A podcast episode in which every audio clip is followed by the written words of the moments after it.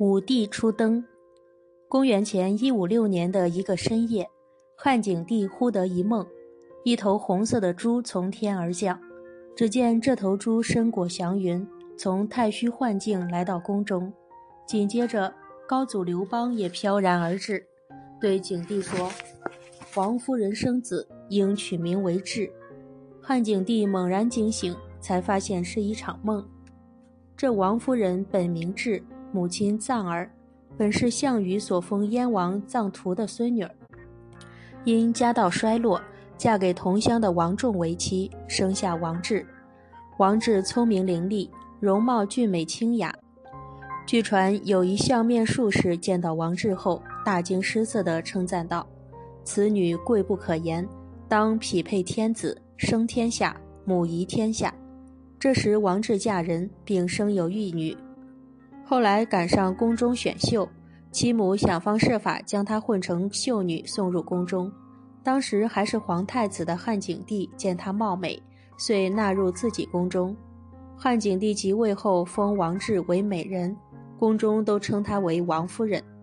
说来也奇怪，第二天临近午夜，王夫人果然产下一男婴，婴儿的啼哭声从王夫人住处传出。消息立刻传到汉景帝那里，汉景帝听说后兴奋异常，急忙乘驾赶到王夫人住处。新生儿被裹在襁褓里，发出响亮的啼哭声。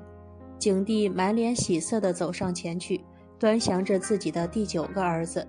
儿子在父亲充满慈爱的注视下，竟然停止了哭声。王夫人欠身榻上，温柔地对景帝说：“请皇上给皇儿赐名吧。”汉景帝这时又想起了昨夜梦中的情景，于是给他起名智。刘志就是后来大名鼎鼎的汉武帝。刘志自幼聪明，三岁能背典籍，无遗漏。汉景帝大为惊异，于是大为宠爱。有一天，景帝把刘志抱在膝头上，问道：“我儿愿意当皇帝吗？”刘志用稚嫩的声音答道：“做皇帝不由儿臣。”我愿天天在父皇膝前嬉戏，不失为子之道。景帝暗暗惊叹：三岁小儿竟如此口齿伶俐，真是天资聪颖啊！于是就有了立刘志为太子的打算。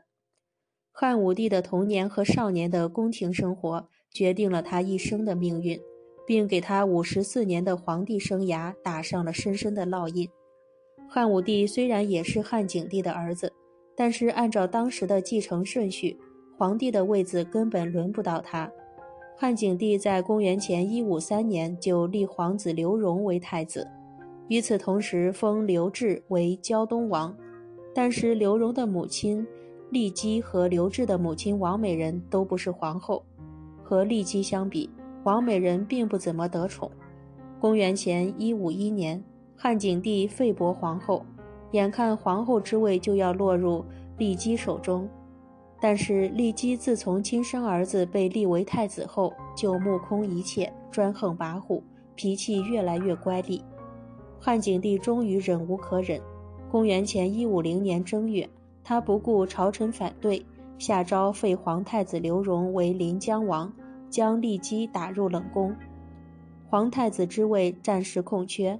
诸子为争夺皇位继承权展开了激烈斗争，刘志被立为太子，他的姑母长公主刘嫖起了关键的作用。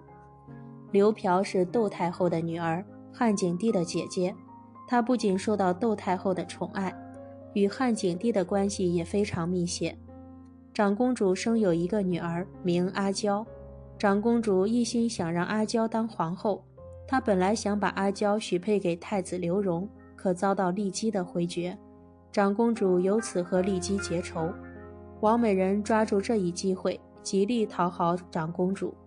碰巧一天，年仅五六岁的刘志到长公主家玩耍，长公主见他聪明可爱，于是抱在膝上问道：“我儿想要娶个媳妇吗？”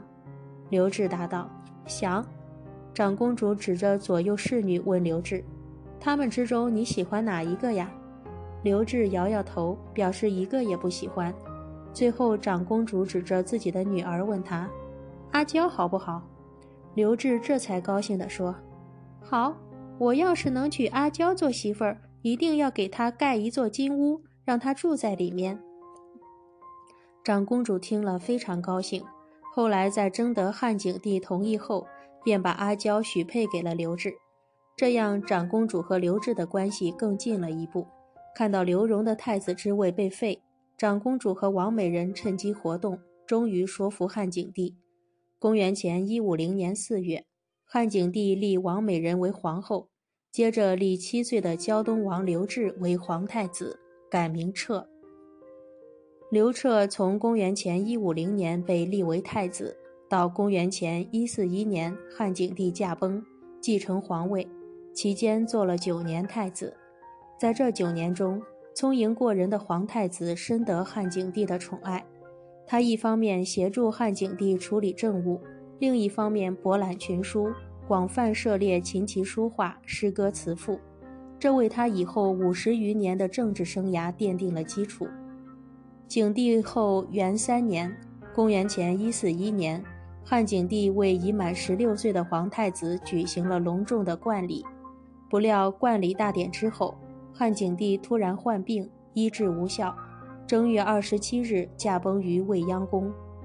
国不可一日无君，皇太子当日在汉景帝陵前继承皇帝大位，君临天下，一代明君汉武帝登上了皇帝的宝座。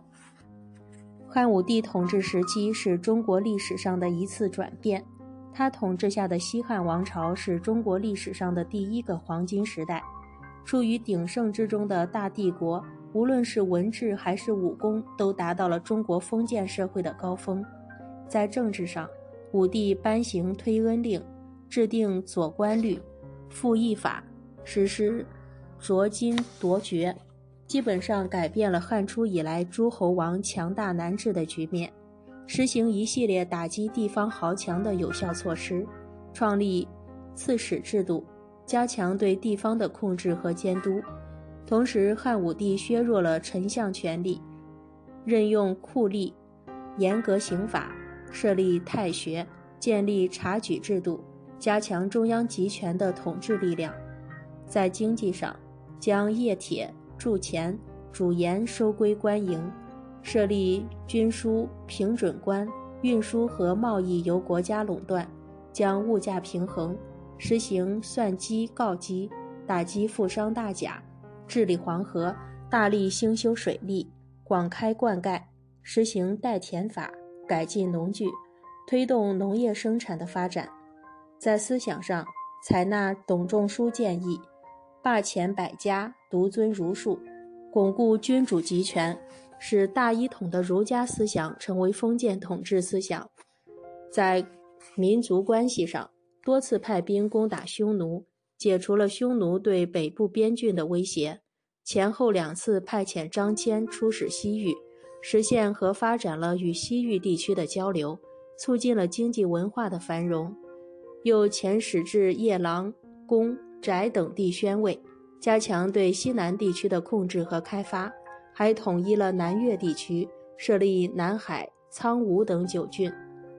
汉武帝在位五十四年，为以汉族为主体的统一的多民族的封建国家的巩固和发展做出了重要贡献。